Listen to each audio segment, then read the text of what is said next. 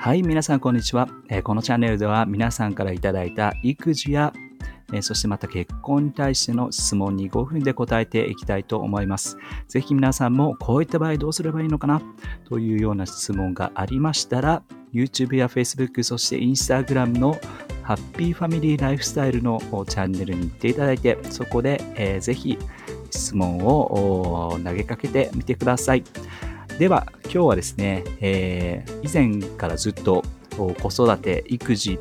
そしてしつけっていうところですね。具体的にじゃあしつけってどういう風にするの？なんていう話をずっとやってきてます、えー、その中で以前ですねまあ私たちの子供にはえー、10ヶ月ぐらいからあしつけっていうのが必要だなというふうに感じて、えー、そのね、えー、覚えてますかね、え3つの C っていうことを、まあ、考えながらあ彼らにしつけ、え要は境界線を教えていくっていうことを実践してやってきました。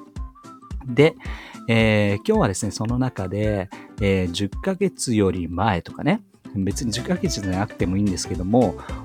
なんか赤ちゃんの時、本当に言葉がまだ発せなくて、えー、まあ、まだね、えー、歩くこともできないし、えー、ハイハイもすることもできないような、そのような時期には、しつけって必要なんですかっていうような質問になりますね。えーまあ私たち、えー、子供をね、えー、育てる中で、えー、そういったあの赤ちゃんの時には、まあどういうようなことができるかっていうところなんですけども、これはね、えー、まあしつけとして彼らに教えていくこと、それは、えー、例えばですね、ルーティン、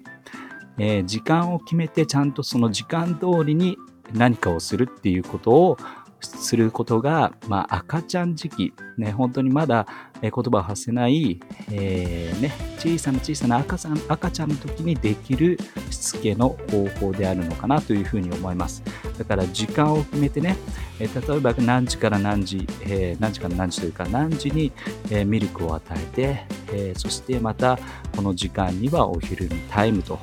いうような感じで時間をちゃんと決めてその時間になったら